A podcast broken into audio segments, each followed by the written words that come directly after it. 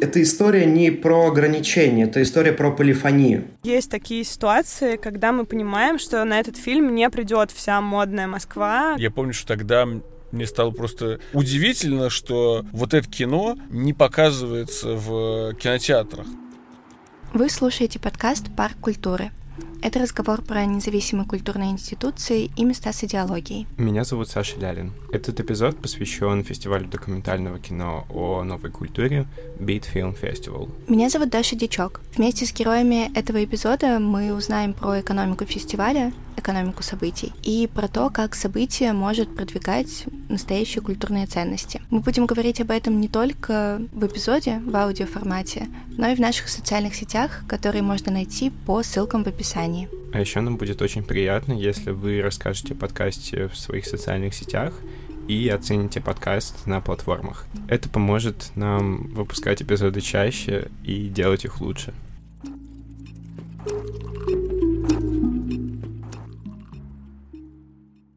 Документальное кино в современной России долгое время находилось в неком подполье. Если его и показывали, то, как правило, на закрытых для широкой публики фестивалях, в элитных киноклубах и в основном на федеральных каналах в кинотеатрах нулевых в основном можно было увидеть лишь привезенные блокбастеры, и как таковое документальное кино вообще не рассматривалось как возможное для показа на обычных киносеансах в вечер пятницы или, допустим, субботы. Среда вокруг документального кино была еще не сформирована, но уже со стороны казалась достаточно закрытой, и вокруг док-кино сформировался такой шлейф арт-кино и социальной тематики. Главным фестивалем второй половины нулевых стал Art Dog Fest, который впервые прошел в 2007 году. Он сразу заявил о своей специфике. Это российское кино, российская проблематика и акцент на социально-политические темы выйти из вот этого гетто социально-политических тематик захотели даже не столько зрители, сколько сами авторы и создатели фестивалей. Именно предложение в данном случае сформировало спрос со стороны зрителя. Для этого эпизода мы поговорили с Павлом Пугачевым из журнала про кино «Сеанс». Он часто пишет там про бит и кинофестивали нашего времени. А, Все-таки, мне кажется, вообще в любой какой-то креативной индустрии первично все-таки желание авторов, желание каких-то да, креаторов, желание кураторов, желание тех, кто как-то создает и продвигает контент, нежели тех, кто как-то хочет его посмотреть. То есть желание зрителя, оно формируется уже скорее от предложения, которое ему дает э, те или иные институции. Получается, что логика здесь была примерно такая. Если тебе негде смотреть документальное кино, то ты не можешь ответить на вопрос, стал бы ты его смотреть, если ситуация бы изменилась. Этому запросу просто неоткуда взяться. Именно поэтому постепенно начали появляться новые площадки с новым пониманием культуры и документального кино в целом. А, меня зовут Кирилл Сорокин, я один из сооснователей и программный директор Битфилм Фестивал, который проходит в Москве с 2010 года. Мы показываем документальное кино о новой культуре. В начале десятых годов в Москве было не так много площадок для показа док-кино, хотя не то чтобы сейчас их очень много.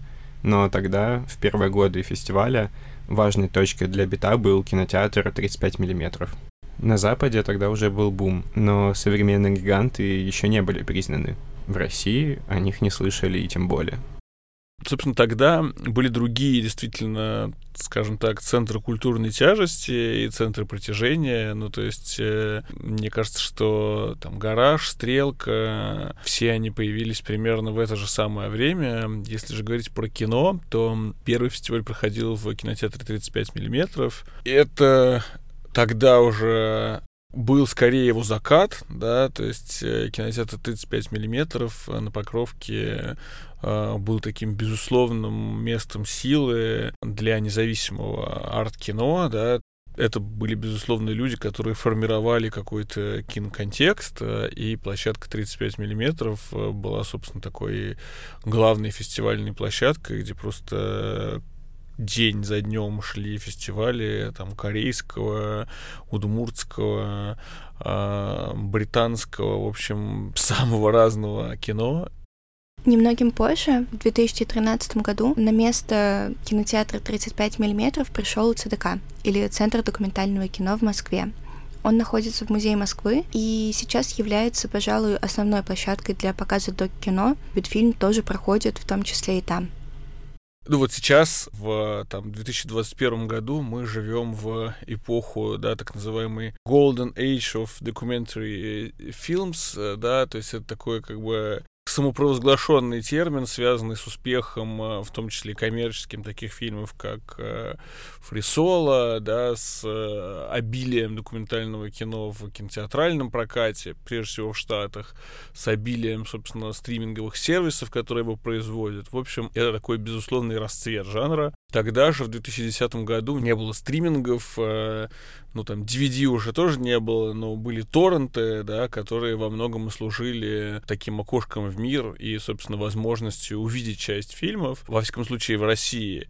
И документального кино, мне кажется, здесь э, показывалось э, совсем немного, да, то есть э, документальное кино, безусловно, существовало даже среди людей, которые находились в киноконтексте, в таком немного сегментированном пространстве гетто, где э, ну, как бы было уместно высказываться на какие-то социальные тематики, политические, а что, ну, как бы, в общем, существенно ограничивало, да, как бы вообще применение и аудиторию документального кино. Со временем док-кино стало новой сферой. Когда бит открывался, у док-кино не было имени. Это был отдельный культурный феномен, который никто не понимал, как связать со всем остальным контентом начала десятых. Док-кино боялись и крупные компании, которые не понимали, как можно использовать его для продвижения собственного бренда. Тогда документальное кино казалось многим действительно непонятным. Помню, что было очень много случаев, когда мы разговаривали с какими-то там дружественными людьми, которые были ответственны за какие-то корпоративные бюджеты, ну, то есть работали там бренд-менеджерами или там маркетинг-директорами тех или иных компаний. И они говорили, что да-да, ну вот, слушайте, вот как, подождите немного, пройдет там типа пару лет, э, и вот э, вам будет легче. И я помню, что я там ужасно кипятился от этого, потому что мне казалось, что, ну, как бы, почему должны ждать как бы несколько лет, когда вот есть уже сейчас э, продукт, фестиваль с аудиторией, с э, очень понятными целями, а нам говорит, ну вот мы там не работаем на территории кино, например.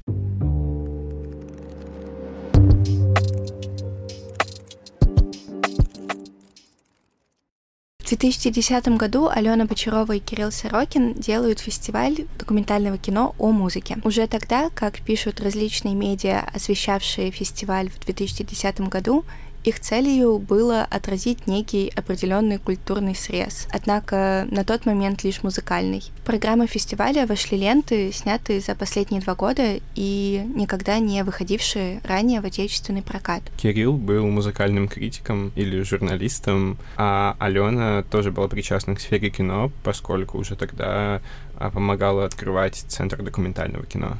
На первом фестивале показали в том числе и фильм про группу Blur который сняла никому неизвестная на тот момент компания Palm Films. Сейчас она является одной из самых крутых э, и передовых кинокомпаний на западном рынке. На Западе тогда уже был бум, но современные гиганты еще не были признаны. В России о них не слышали и тем более.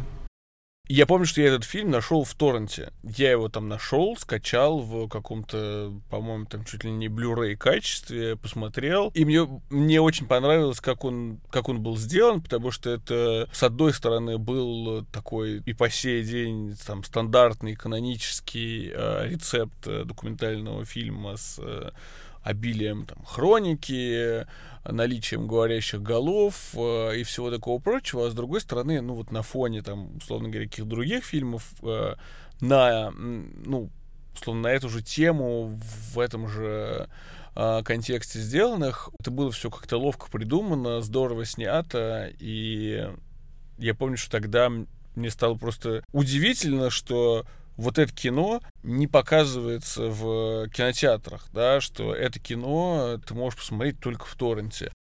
Это может звучать немного странно, но по сути своей, что сделал Кирилл, он в определенной степени опередил Запад тем, что он привез в Россию именно этот фильм, и тем, что он захотел показать именно этот фильм. Он предвосхитил некое чувство по поводу документального кино, которое появится на Западе только спустя какое-то время.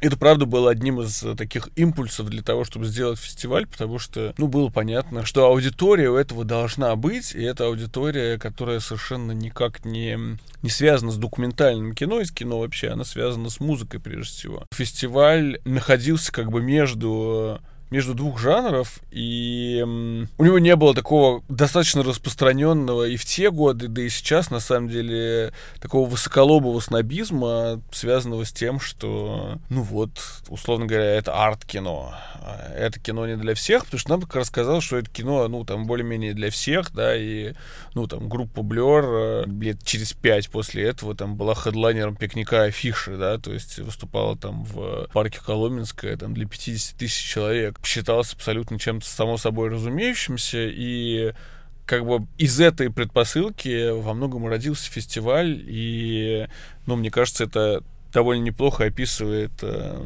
собственно, культурную среду и контекст того времени. Получается, позиция была примерно следующая. Плевать, что это не арт-кино или не арт-хаус. Главное, что музыкальным фанатам и всем так или иначе причастным к этой культуре будет интересно. Но музыкальным фестиваль пробыл относительно недолго.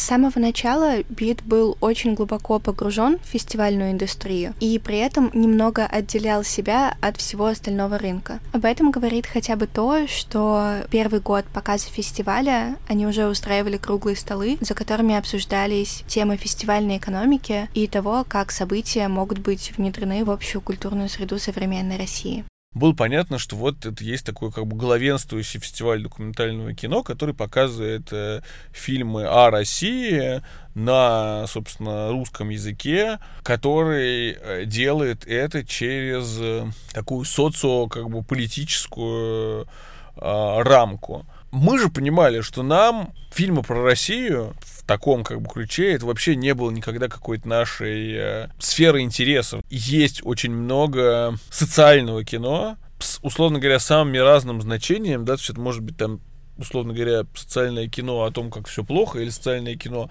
о том, как все хорошо. Но вот, несмотря на как бы, да, эти вот э, разные полюса, эстетически и тематически, оно все равно будет выдержано в определенном стиле. И мы понимали, что вот нам, людям, которым тогда было как бы чуть больше 20, это было абсолютно неинтересно. Изначально отказываясь от какого-либо арт-снобизма, Бит вышел на рынок открытым и приходил даже туда, где не совсем понимали, как адаптировать док-кино под данный контекст а мы просто понимали, что наша аудитория, она про другое, что у нашей аудитории на уровне, простите, потребительских привычек другой запрос. И мы понимали, что мы хотим а, сделать фестиваль, а, который бы прежде всего удовлетворял этот запрос. Мы больше 10 лет показываем документальное кино, и больше 10 лет, реально там с 2010 года, говорим о том, что документальное кино может быть развлечением. Да? А, и понятно, что когда мы говорили об этом в 2010 году, нас смотрели просто с каким-то недоверием. Сейчас там могут смотреть с подозрением, да, как бы в связи с тем, что, ну, типа, не все же как бы развлекаться, да, я не вижу ничего зазорного в том, что для современных людей, а, которые новости узнают из э, там социальных сетей и ленты Инстаграма, а не из бумажных газет, а, что для них, э, условно говоря, там вот какой-то, как бы, какие-то привязанности в том, что касается там медиапотребления, да, их формируют стриминговые платформы, а там Никанский кинофестиваль. Формирование собственной идентичности с самых первых дней и лет позволило Битфесту задать собственные критерии до кино. Например, это должно быть кино не про Россию и не то чтобы даже про российскую культуру, но оно должно вызывать чувства у российского зрителя, казаться ему отдаленно знакомым, заигрывать с интересующими его тематиками, как-то вписываться в российский культурный контекст. Кинематографичность никогда не была единственным, как бы, и тем более единственно важным критерием, да, при отборе фильмов в программу фестиваля. И мы никогда этого не скрывали. В там, программе нашего фестиваля каждый год есть э, много фильмов, которые вообще не показываются на кинофестивалях, потому что для них, наверное, это какой-то слишком слишком нишевое явление, да, а мы понимаем, что ну, там, нашей аудитории это интересно. И, ну, это как бы могут быть самые там странные рифмы, да, связанные, например, с, не знаю, вот с фильмом про Моби, да, это фильм, э, который мы показывали в этом году, который был одним из, ну, как бы понятно, хедлайнеров этого года. При этом, если там почитать какую-то англоязычную прессу, то, в общем, э, там просто вообще ни одного живого места не, не оставляют э, от этого фильма. А здесь этот фильм является, ну, таким как бы супер понятным и на самом деле во многом близким аудитории, потому что он показывает вот Моби, да, который для, для многих там с одной стороны какой-то вот э, герой песенок радийного формата, да, э, и джинглов из рекламы, а для кого-то, наоборот, такой как бы а, не знаю, супер а, визионер своего времени и рейвер. Я знаю очень много людей, своих друзей, своего круга, которые сами там пошли смотреть этот фильм, да, и ну, как бы он произвел на них впечатление. Понятно, что, ну, что вот именно для людей этого поколения это тот герой, который резонирует. И, ну, условно говоря, не показывать этот фильм только потому, что на него там плохие ревью, и потому что его не показывал ни один другой фестиваль, ну, это было бы странно.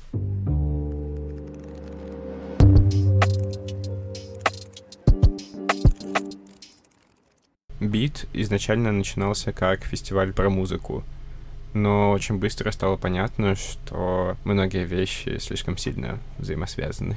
Когда мы начинали фестиваль, мы вообще не до конца понимали, откуда берутся фильмы, кто их производит, зачем, для кого, да, то есть для нас это был абсолютно вот э, такой темный лес. В какой-то момент просто стали появляться фильмы, которые мы понимали, что вот они вроде как не про музыку, но там близкие нам, да, это могли быть фильмы там про граффити, могли быть фильмы про фотографию, еще про что-то. И когда их накопилось какое-то критическое как бы множество, то стало понятно, что, ну вот фестиваль, он там не только про музыку, и что на самом деле аудитория фестиваля, она тоже не только про музыку. Команда провела опрос об интересах аудитории, чтобы узнать, куда ходят эти люди помимо показов фестиваля что были распечатаны на принтере анкеты, за заполнение которой давали значок. А, и, эм, собственно, в этой анкете был пункт типа, а куда вы куда вы вообще ходите, как вы проводите свое свободное время. Мы думали, что там будут люди, которые будут писать, что там мы ходим на концерты, мы ходим в кино, а там, как бы, не знаю, больше 50% людей сказали, что вот они ходят э, в мультимедиа-арт-музей и в гараж, да, и как бы стало понятно, что вот как на самом деле уже тогда, это был там год 2013 или 2014, выглядит аудитория фестиваля, да, и что она намного шире, как бы, чем наше представление о ней. Не только эксперты и те, кто делают фестивали, говорят о выходе бита за какие-то рамки. Об этом говорят и режиссеры, которые для этого бита и снимают. Например, Павел Никифоров. Он выиграл национальный конкурс бита 2021 года вместе со своим фильмом «Трещины». Во-первых, я убежден, что человек, который интересуется документалистикой, он не может интересоваться исключительно только документалистикой. Эта история не про ограничения, это история про полифонию. Человек, который пришел сегодня на фестиваль документального кино, и он твой зритель, он также может увлекаться лютневой музыкой XIV века, он также может увлекаться романами Брэдбери и коллекционировать дома мельхиоровую посуду до революционных ресторанов. И это говорит говорит, ну, не конкретно о разнообразии этого человека, это говорит о том, что разнообразие, оно находится и внутри фестивалей, и внутри тех фильмов, которые попадают на отбор этого фестиваля. Что принципиально важно сделал Бит, так это он отошел от своей нишевости, не побоялся выйти за его рамки и буквально пошел в другие места институции за своей аудиторией. Сейчас показы бита проходят в Стрелке, в Музее Москвы и даже в клубе Мутабор, что на самом деле по весьма понятным причинам не является стандартными локациями для проведения фестиваля. Хотя основной площадкой конечно же, остается здоровый кинотеатр «Каро Октябрь» на метро Арбатская. Тем не менее, это не значит, что кино в наше время не может и не хочет показываться в местах, которые не являются кинотеатрами по своему назначению. Кстати, о выходе в город. Этот эпизод поддержали ребята из подкаста «Выход в город». Этот подкаст ведут два урбаниста, и каждый раз они приглашают каких-то интересных людей, связанных с темой городского развития и городской культуры, и обсуждают с ними очень важные для современной жизни вопросы. Например, лично нам понравился эпизод про паблик арт и его воздействие на городскую среду. Поэтому после нашего эпизода обязательно послушайте эпизод ребят, и ссылку мы оставим в описании.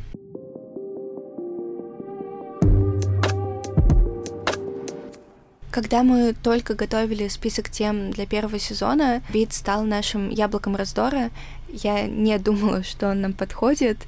Э, и, как мне казалось, у меня были на то весьма веские причины. Окей, культурное влияние есть. Площадки, на которых бит проводится, могут как-то более-менее подходить под категорию конкретных локаций и мест, потому что их выбор, он несет в себе определенную смысловую ценность. Но я совсем не понимала, как вокруг такого крупного фестиваля может формироваться сообщество. Как мне казалось долгое время, это должны быть весьма раздробленные группы людей, которые приходят на конкретную программу. Показывают кино про театр, и на него приходят театралы. А на все остальные фильмы эти театралы, скорее всего, уже и не придут.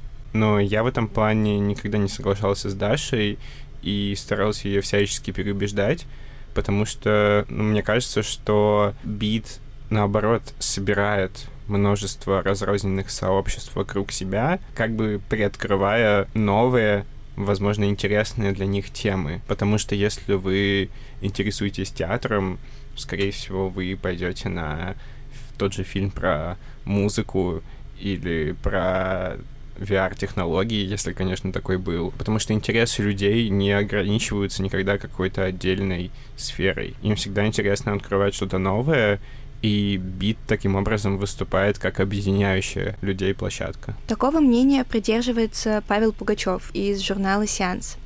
Что касается популяризации, то я в этом вообще не вижу ничего страшного, если только нет при этом какой-то прям грубой какой-то вульгаризации, какого-то грубого упрощения, а если ты просто условно там к своему микрофону ставишь усилитель и транслируешь это на какую-то куда больше аудиторию, то как бы ничего сильно не меняется, просто аудитория становится больше, но если ты при этом не, как бы не упрощаешь само высказывание, не делаешь его каким-то более грубым, более каким-то, не знаю, популистским, то это нет ничего плохого, это хорошая такая, в каком-то смысле, образовательная деятельность. То есть, когда ты говоришь на языке, который а, твой собеседник понимает, это как бы может считаться еще популяризацией. А вот если ты уже начинаешь говорить на том языке, до которого твой вероятный слушатель еще может как-то не дорасти, то уже как бы начинаются какие-то проблемы.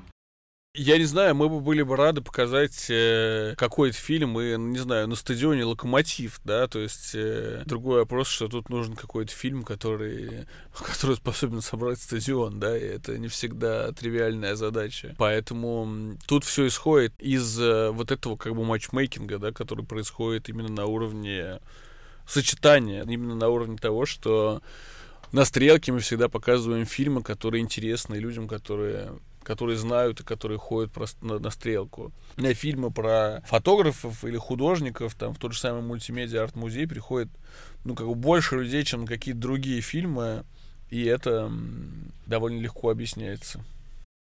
Для институции, которая занимается популяризацией, очень важно отдавать себе отчет в том, что все равно всем ты никогда не угодишь и поэтому нужно соблюдать баланс. Ведь если показывать только попсовые фильмы, то можно потерять всю фактурность своего сообщества и остаться фестивалем без лица. В то же время, если брать слишком узкие и нишевые тематики, то, скорее всего, для какого-либо объединения, о котором говорит Саша, не останется никакого места. Мы подняли эту тему в разговоре с креативным продюсером Бита, Полины Веденяпиной. Она говорит, что команда прекрасно все это понимает. Не на всех фильмы будут ходить одни и те же люди. Будут и показы однодневки, и показы, которые не соберут полный зал. И это абсолютно нормально точно есть такие ситуации, когда мы понимаем, что на этот фильм не придет вся модная Москва, которая вышла со стрелки или там из того же кооператива и побежала в кино А, а это будет какой-то очень специфический набор людей, которые интересуются определенной темой. В этом году был фильм «Кофе в тени», и вот Кирилл, э, который наш программный директор, перед тем, как этот фильм купить на фестиваль, написал Тимирову и спросил, как ты думаешь, это будет интересно кофейному комьюнити? Он сказал, да. И вот так такой фильм появился. Или, например, в нацконкурсе был фильм «Рассеянный свет» про фотографок э, московских которые снимают э, как-то каждая по-разному. И это тоже оказался фильм, который супер собрал вокруг себя комьюнити, которое обычно к нам, например, может быть, не ходило. И это как бы классно, когда фильмы... Мы часто, мне кажется, берем такое кино, которое ориентировано на какую-то довольно узкую прослойку, но эти люди, они придут, они посмотрят, они про это напишут, и они как бы для них это будет важно. Это, мне кажется, супер классно, когда ты показываешь кино, которое важно небольшой группе людей, но действительно что-то для нее меняет.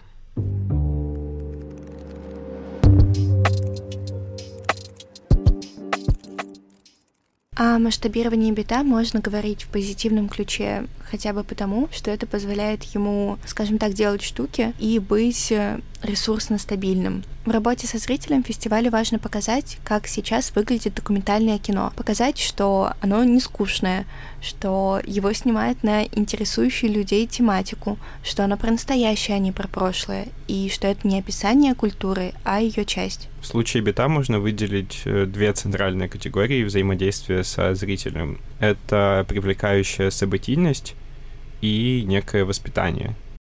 Кстати, с битом я помню одну очень такую важную, скорее, психологическую вещь, когда они показывали еще свои первые программы. У них была какая-то довольно многих поначалу возмущавшая ценовая политика, но которая со временем стала как бы казалось чем-то нормальным. То есть, когда там 2000 условно, в 2014 году или 2015 они там, просили 400 рублей за билет на вечерний сеанс какого-то разового фильма, в Петербурге всем казалось каким-то ужасом, что а, как можно на кино тратить такие деньги, зачем вообще это смотреть, вот мы лучше это скачаем. То со временем уже как-то они как-то немножко приучили к этому публику, что да, есть какие-то вот э, фильмы регулярного кинорепертуара, есть там фильм, который можно скачать. А есть какие-то фильмы-события, которые интересны даже, даже не столько как фильмы, сколько как вообще вот сам этот поход, как какой-то, не знаю, светский выход, что ты посмотришь фильм, который ты вряд ли где-то еще куда-то посмотришь, Павел не особо верит в воспитательную функцию фестиваля и, как он признался, даже искусство в целом, но, по его словам, такие институции хорошо справляются с тем, чтобы формировать новые привычки у аудитории. Выйти в кино вот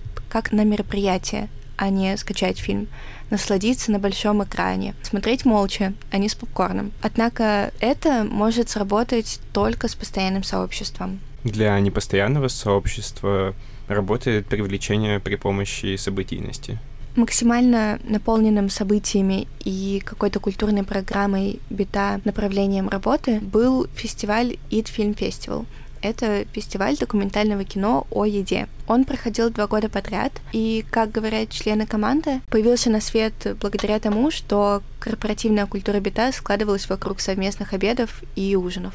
У нас была площадка на крыше центрального рынка. А, это было такое довольно странное место для показа кино, но при этом очень э, атмосферное, потому что ну, ты просто как бы в центре города, куча всего происходит, ты смотришь фильм э, про не знаю, какого-то супер суши специалиста, который кучу лет э, там что-то делает по одному и тому же рецепту, и он великий для кулинарии. И было здорово, что к этому прилагались э, всякие кулинарные тоже experience, ты мог поесть там еду от каких-то классных шефов. И идея была в том, что это такое времяпрепровождение супер вокруг гастрономии, когда ты полностью погружаешься в какую-то культуру, в какой-то поле, и ты приходишь, и сначала ты пробуешь э, какую-то еду, тебя они рассказывают, потом у тебя выходит эксперт, который говорит, да, я обожаю китайскую кухню, это очень интересно. Дальше ты смотришь фильм о китайской кухне, и, не знаю, потом идешь на ужин в китайский ресторан, и, в общем, ты абсолютно со всех сторон э, в этом. И вообще это то, что мы стараемся делать в любом проекте.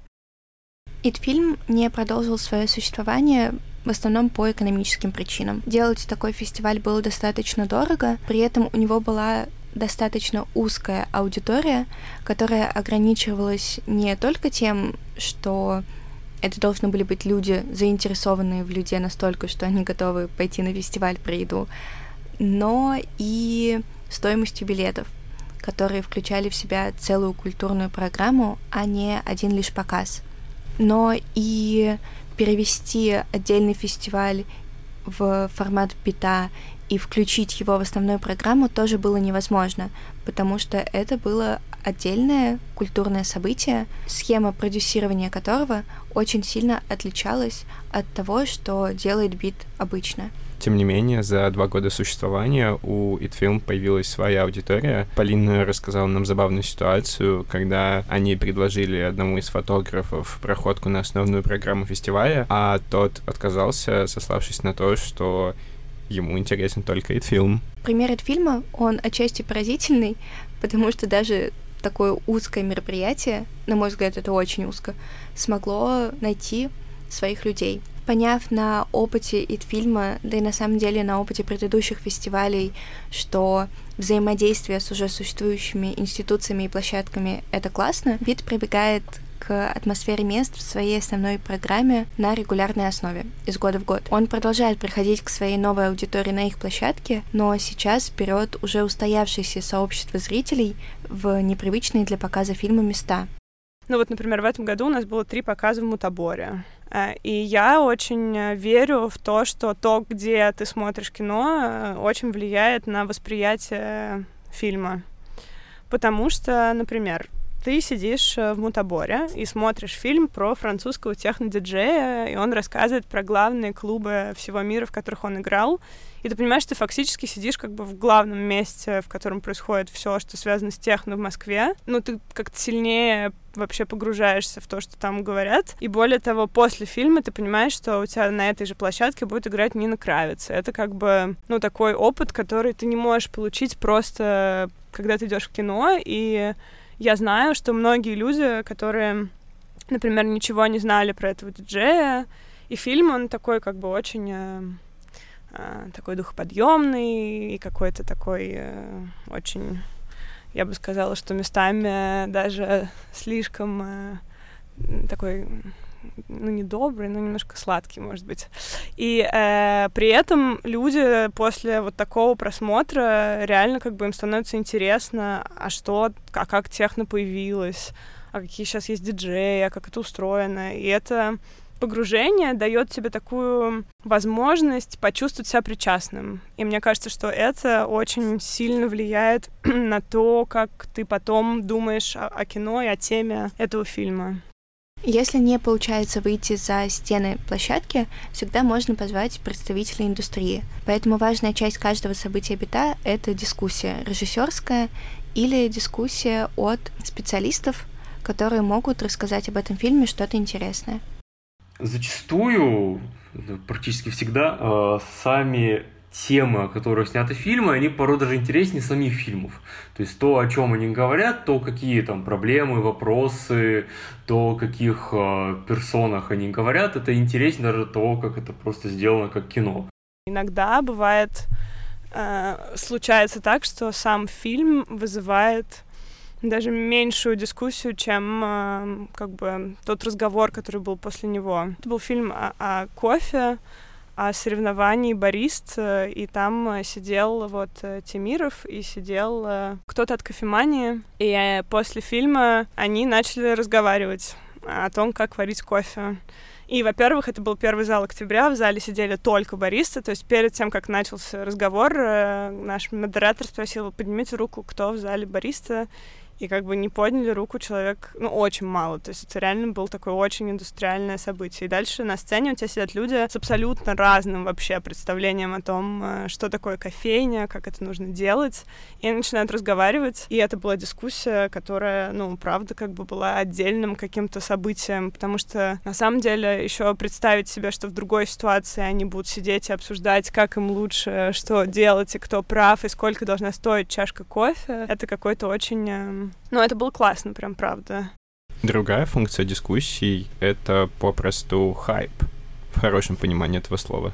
просто как бы, когда ты понимаешь, что у тебя фильм представляет Алена Долецкая. Это человек, с которого классно слушать, и он очень мало где будет выступать. И обычно такие люди выступают на каких-то, ну, я не знаю, светских э, событиях или каких-то не знаю, закрытых ивентах, э, супер, как бы, иногда странных, иногда классных, но в целом ты, у тебя нет доступа к этому. А тут э, ты можешь реально как послушать, и это здорово. То есть это какая-то тоже дополнительная ценность. И для нас способ привлечения внимания к кино, которое мы показываем. Потому что часто фильмы классные, но их сложно, про них сложно рассказывать. А тут ты как бы говоришь, а перед фильмом выступит э, вот этот человек, и люди приходят в кино, во многом иногда из-за того, что они могут послушать какое-то представление, а потом уходят в восторге именно от фильма. И это тоже такая, мне кажется, классная логика и классный процесс.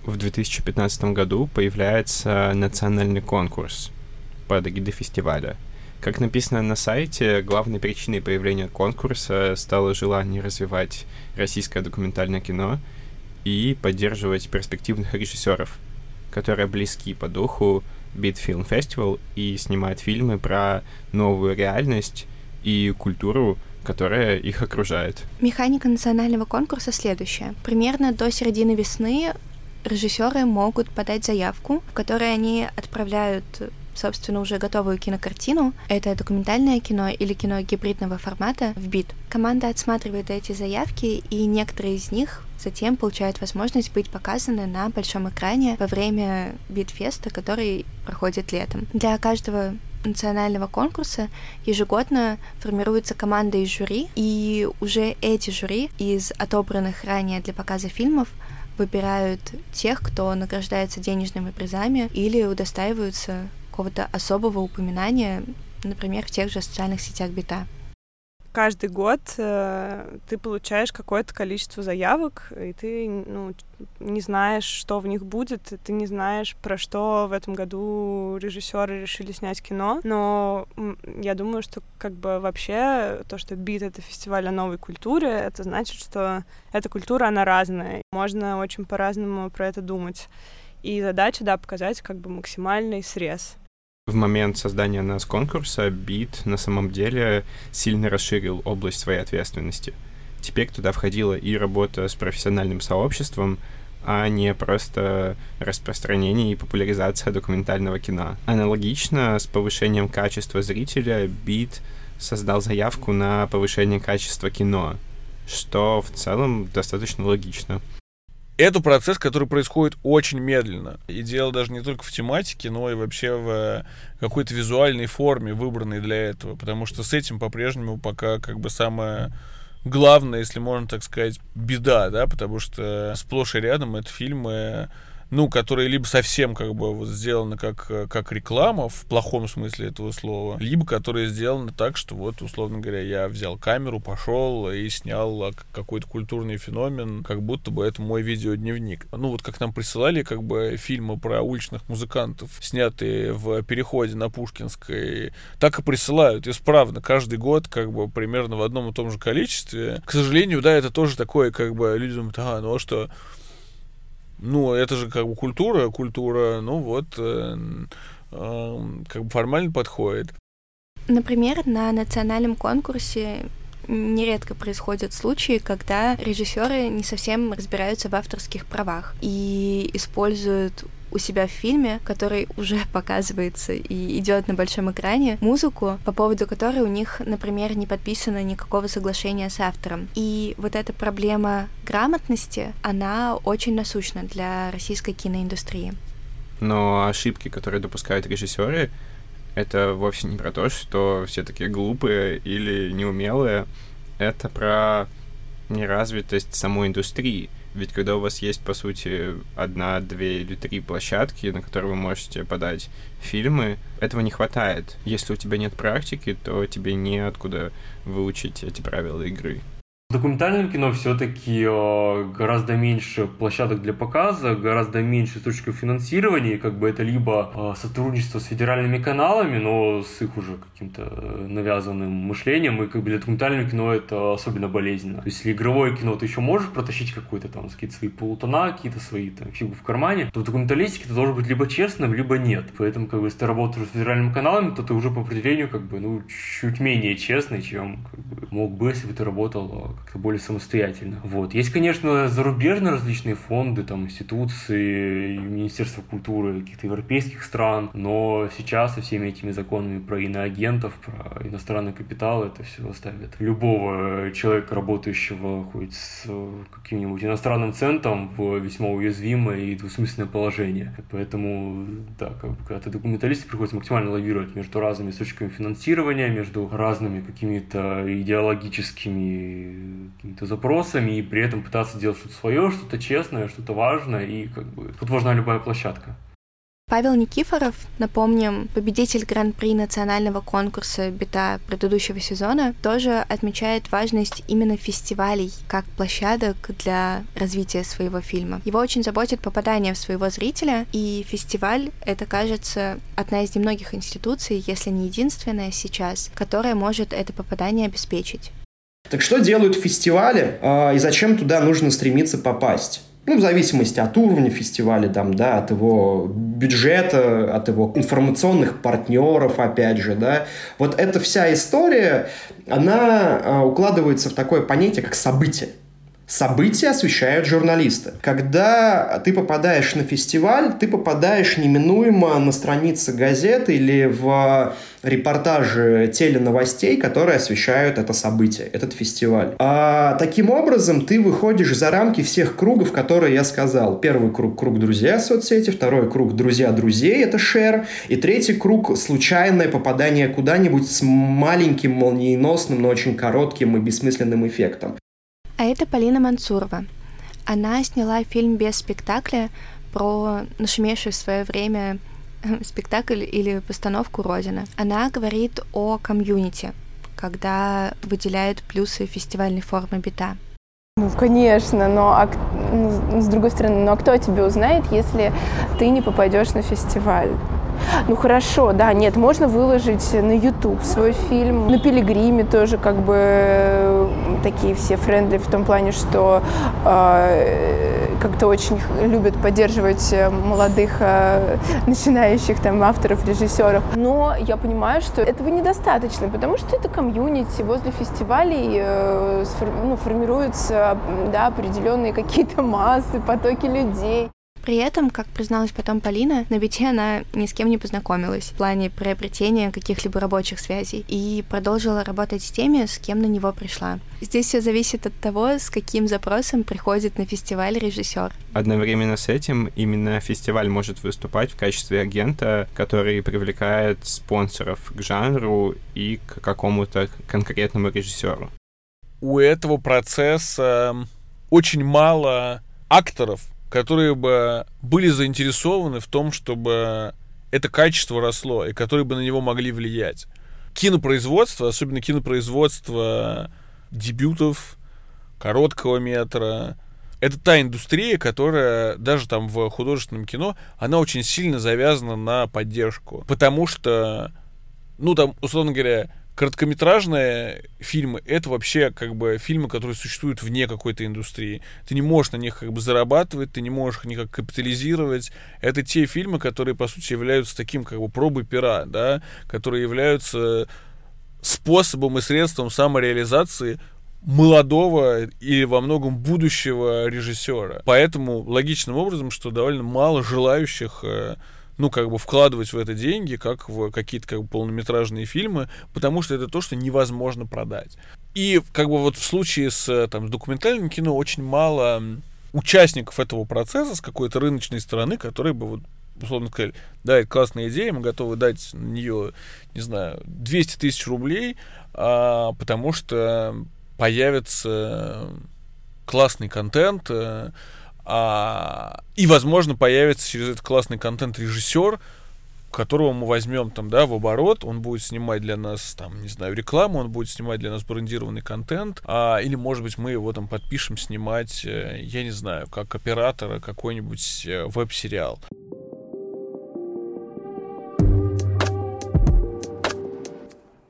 национальный конкурс это по-прежнему такое как бы да просеивание очень большого количества песка среди которого попадаются, да, вот какие-то драгоценные элементы. Для национального конкурса работает тот же критерий непревалирующей роли кинематографичности. Бит привозит в первую очередь фильмы, которые, как он думает, отзовутся в опыте русского человека. Здесь, пожалуй, должна быть снова отсылка, например, с Моби, который был в начале эпизода. Я не скажу, что в в над-конкурсе бита есть какие-то прям невероятные шедевры, но то, что фильмы преимущественно молодых авторов а, увидит больше людей, чем там, их э, друзья, знакомые и фестивальные отборщики, это как бы уже здорово, это уже им в плюс, это уже им как-то в портфолио, это уже их как-то по-хорошему бодрит, э, вселяет какую-то уверенность, что да, можно работать дальше, можно презентовать свои фильмы и на других площадках, можно как-то, опять же, искать прокатчика, искать какого-то дистрибьютора, искать какого-то фестивального агента для продвижения на Запад и так далее. Поэтому в любом случае хорошо, но как бы это тоже не стоит переоценивать, потому что, да, как бы художественная ценность многих фильмов нас конкурса, она иногда вызывает вопросы, но не вызывает при этом какого-то ужаса. То есть это всегда довольно симпатичные какие-то ленты, которые не стыдно кому-то показать. Нет, есть очень много ну как очень много, из десяток, наверное, режиссеров, э, которые присылали свои работы и которые я там могу там точно совершенно сказать, что они там безусловно талантливые, да, а что у этих людей есть э, талант э, режиссера, есть талант как бы сторитейлера. И там кто-то из них э, уже там преуспел, да, кто-то из них по-прежнему ну, как бы ищет себя, да, простите за банальность. Все движутся какими-то разными векторами, но вот я понимаю, что есть какой-то пул людей, про которых, скорее всего, а, как сказать, вы еще услышите.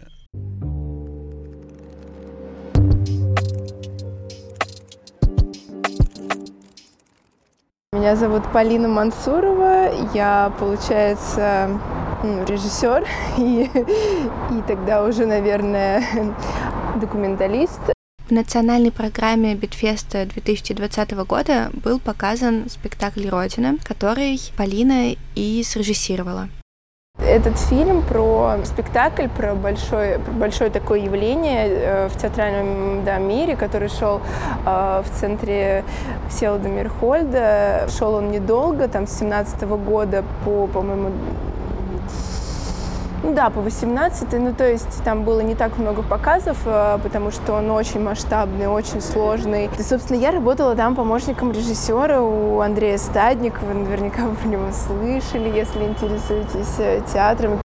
Спектакль «Родина», по словам некоторых критиков, ознаменовал чуть ли не новый российский театр. ТАСС писал о нем как о четырех часах издевательств, которые изменят российский театр. Андрей Статников это современный театральный режиссер и драматург. И для тех, кто не слишком погружен в театральную среду, представление о нем поможет составить то, что, например, он действительно много чего делал для ЦИМа, Центра имени Мирхольда, а также учился на курсе у Кирилла Серебренникова. Его спектакль «Родина» впоследствии получил «Золотую маску». Это, пожалуй, главная театральная награда российской сцены.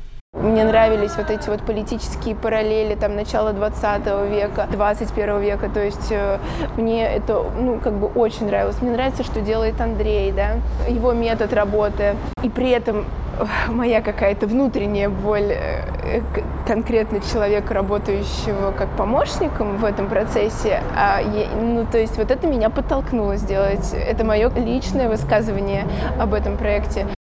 Без спектакля Полины не стал победителем Гран-при национального конкурса, но нам эта работа запомнилась как максимально честная. Особую роль в ней, пожалуй, сыграло то, что Полина была лично знакома со всеми актерами, очень много с ними взаимодействовала в процессе подготовки спектакля, и это очень сильно отличало фильм от других, ведь здесь прием невмешательства был заменен на какую-то личную привязанность. Это для какого-то даже внутреннего ощущения очень важно, что ты э, ну, как будто бы тебя признали, не знаю, ну, ты вот вошел из какой-то такой теневой части, немножко тебя как будто подсветили. Полина, как и многие другие, тоже считает, что тематическая составляющая нас конкурса, она порой даже важнее, ведь цель тут заключается именно в том, чтобы доказать диапазон новой культуры в ее самых разных проявлениях.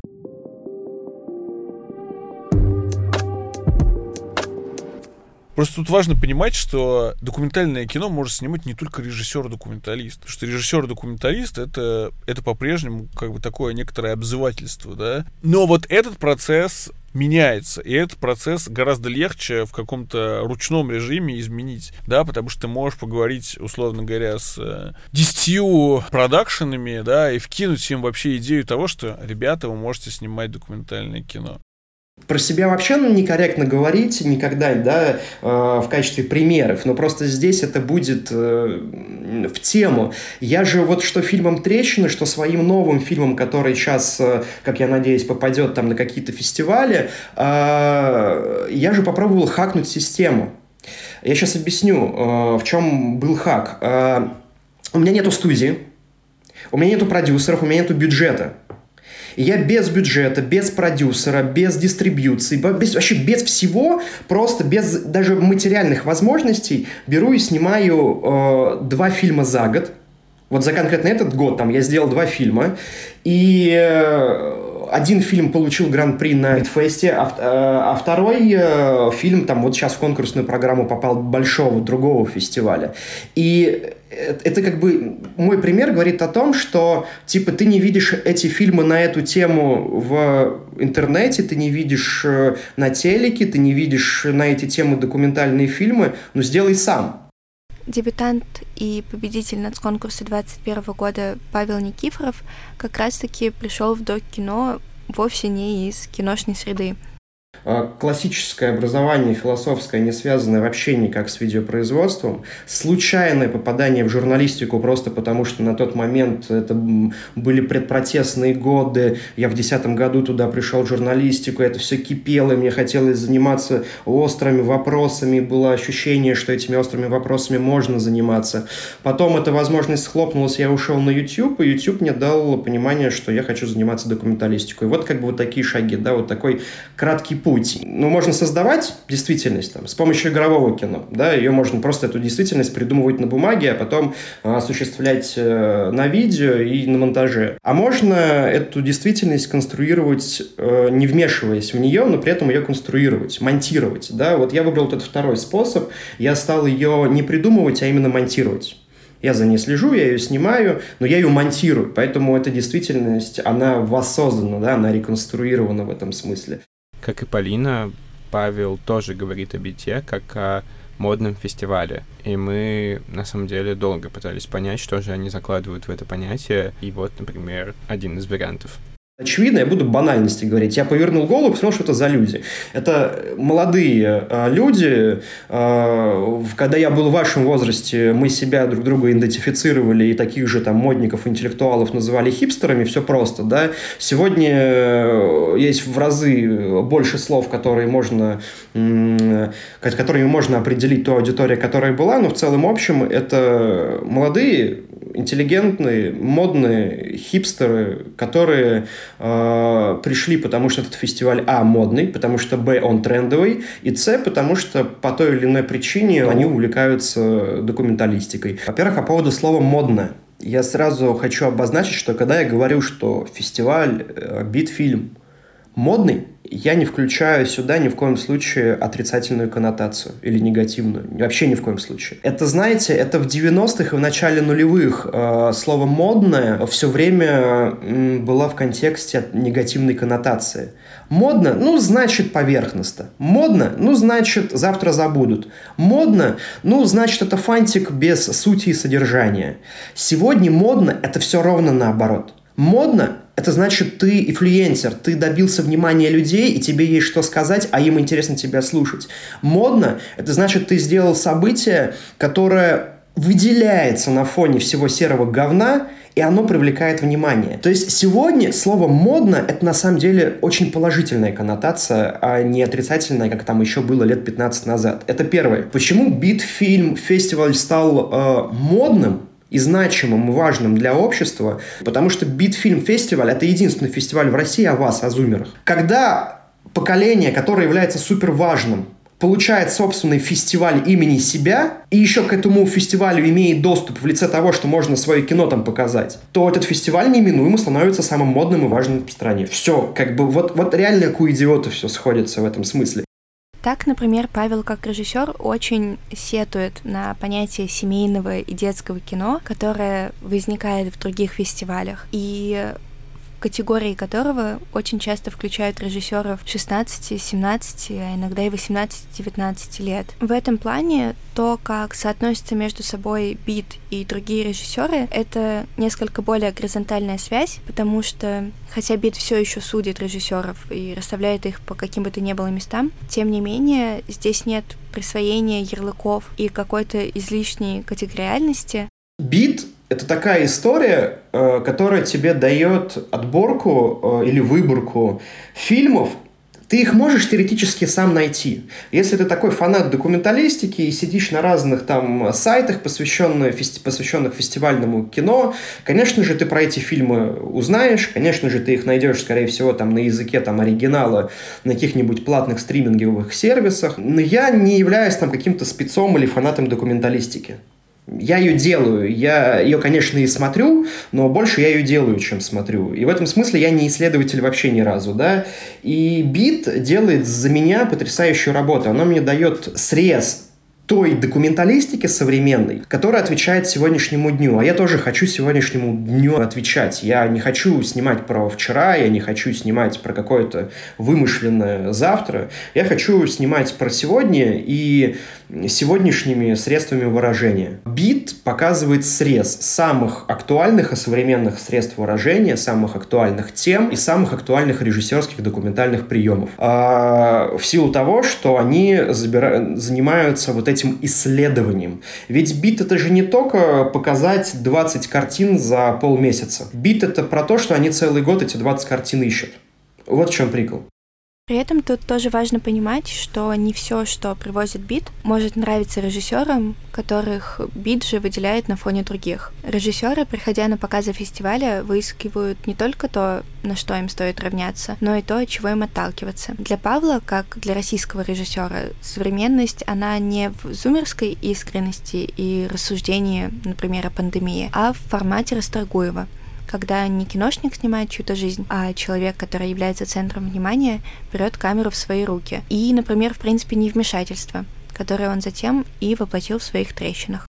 Фильм «Зумеры» называется. Про самую волнующую тему мира, про э, поколение, которое должно этот мир изменить, про поколение, которое должно принести в этот мир новую этику и так далее. Я включаю этот фильм и смотрю набор там из 15-20 интервью которые очень э, скудно перекрыты графикой, которая имитирует сторис в Инстаграме. И я понимаю, что вот это язык э, документальный уже не сегодняшнего дня, а вчерашний. Фильмы можно смотреть на том же бите не только со знаком плюс, но и подчеркивать для себя, как не надо, например, делать. И понимать, что сегодня этот язык э, уже не актуален.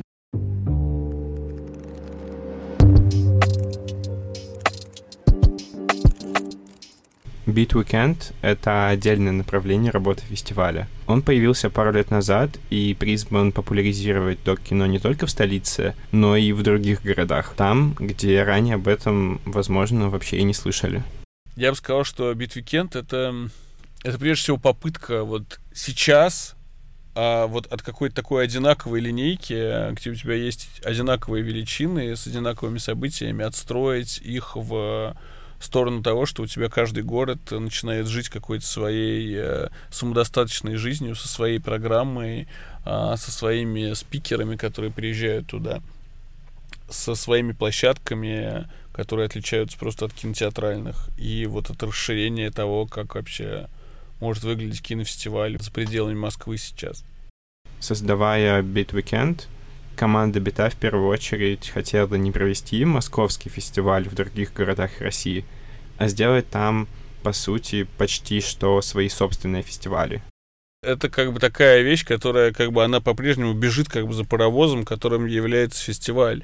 И то, что, то, что делается сейчас э, в регионах, по сути, стремится к тому, чтобы вот восполнить вообще как бы какой-то существующий гэп между тем, что опять-таки происходит в Москве и может происходить в регионах, потому что это по-прежнему, ну, этот зазор по-прежнему довольно-таки велик. Ну, есть какие-то города с, э, там, не знаю, быстро развивающиеся, с какими-то глобальными, в том числе урбанистическими процессами, вроде там, не знаю, Казани или там, Нижнего Новгорода. Ну, это, как правило, связано напрямую с с активностью не только городских сообществ, да, но и городских властей, которые, которые начинают активно развивать, э, да, там, культурные центры, которые начинают строить, открывать библиотеки, которые начинают э, делать велодорожки, прости господи, да, и так далее, и так далее, и так далее. Это все взаимосвязанные вещи. Ну, у тебя есть города, где это происходит, а есть города, где этого еще не происходит.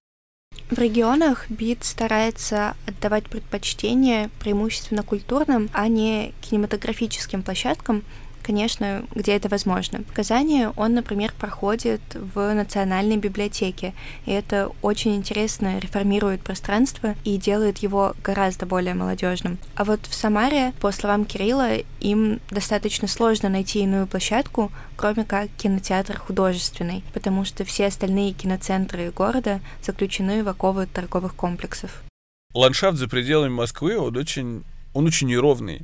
Точно так же, как какие-то, не знаю, степени городского развития. Ну, мы как бы работаем с э, и с какими-то холмами, да, где, которые возвышаются над всем остальным, и с какими-то низинами, где этот процесс только зарождается. С самого начала Бит старался очень плотно работать с локальными командами. То есть с людьми, которые живут в этом городе, знают его и любят. В руки локальных команд отданы, например, соцсети фестивалей в городах условно Beat Weekend Казань или Beat Weekend Нижний Новгород. Члены команд очень часто либо сами творят культурный контекст на местах и являются, например, владельцами крутого местного бара, либо имеют очень хорошие связи в городе и могут договориться о том, чтобы afterparty прошло непосредственно на этой интересной в культурном и локальном контексте площадке. Ну, конечно, есть интенция, да, как бы не быть, э, не быть фигурой, которая во всех этих городах как бы принимает решения, берет на себя ответственность э, э, и в конечном счете движет эти э, процессы, да, конечно, хочется это передать э, э, локальным представителям, особенно учитывая, что во многих городах это люди, с которыми мы давно работаем, которым мы доверяем, э, в которых мы там не сомневаемся, для того, чтобы они используя те, те ресурсы, которые мы им можем дать, э, делали что-то важное там, для своего города и для своего комьюнити. Я думаю, что в конечном счете цель такова. Честно, я думаю, и вроде как на этом уже мы с Сашей все-таки сошлись, что Bitweekend — это, наверное, самая большая, важная и значимая для российской культуры жизнь, которую вообще делает Film Festival. Национальный конкурс это, безусловно, классный институт и, наверное, классный лифт для кого-то в киноиндустрии, но это все-таки гораздо меньше про инклюзию, нежели постоянное развитие площадок и институтов руками локальных команд в городах. Такое ощущение, что Бит прочитал карточки по Пермской культурной революции, которые есть у нас в Инстаграме, прослушал подкаст и решил, что будет творить все исключительно руками локальных инициаторов.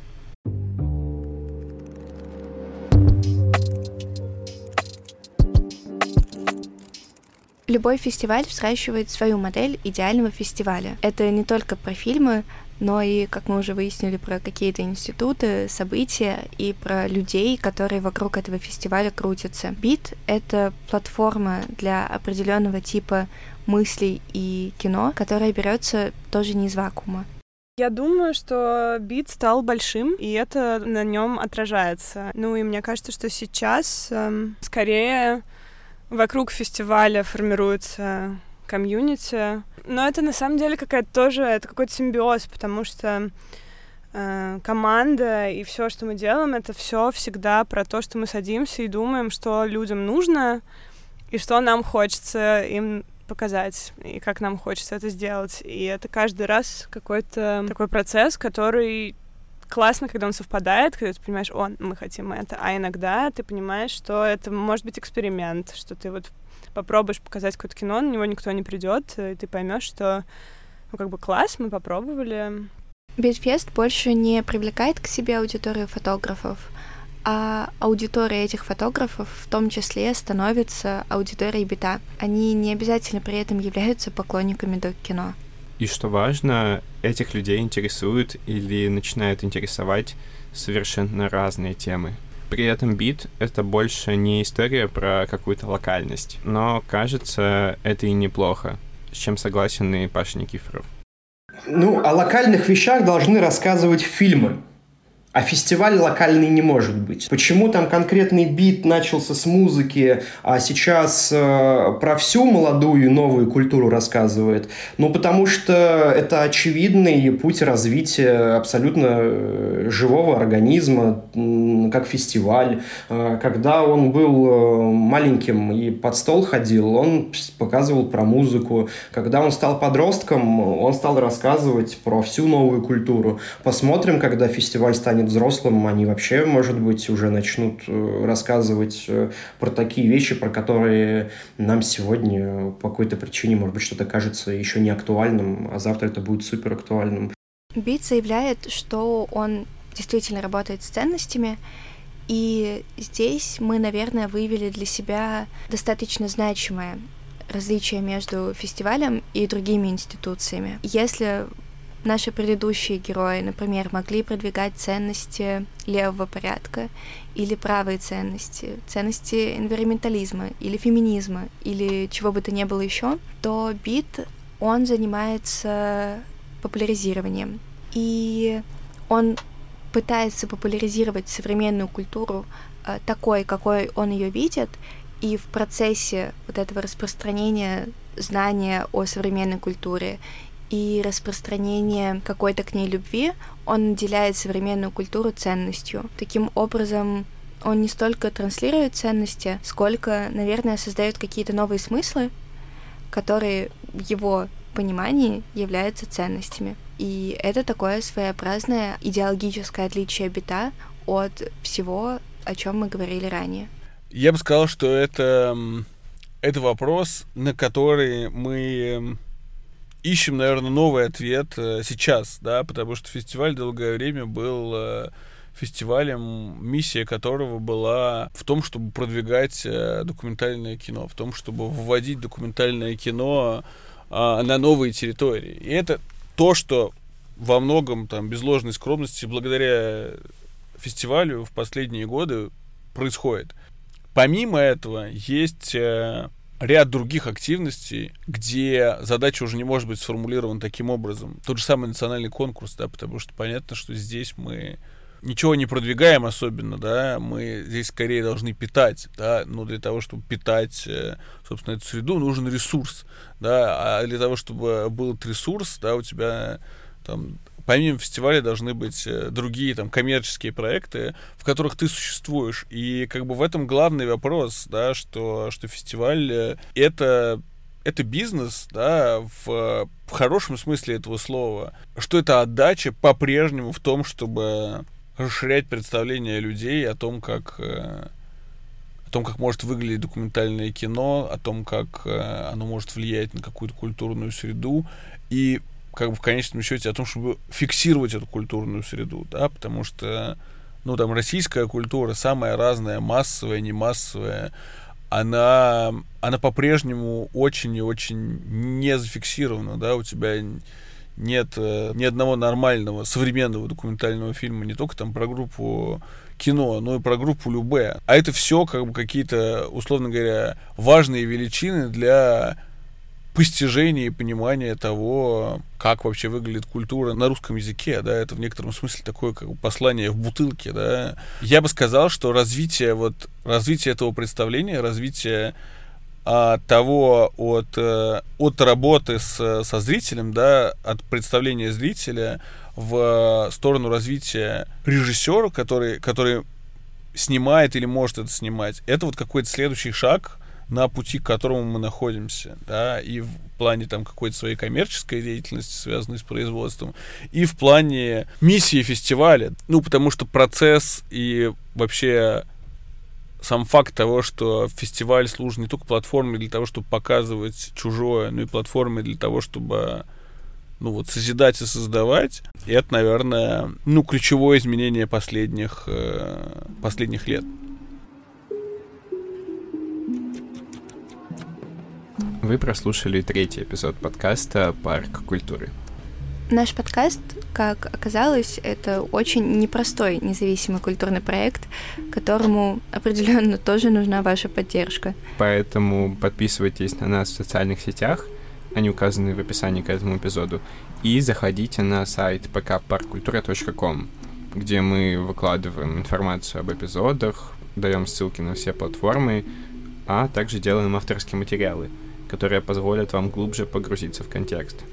До Нового года мы надеемся успеть выпустить еще один эпизод, э, целый или дополнительный, поэтому обязательно поставьте уведомления, чтобы его не пропустить. Оставайтесь на связи и до встречи в Парке культуры.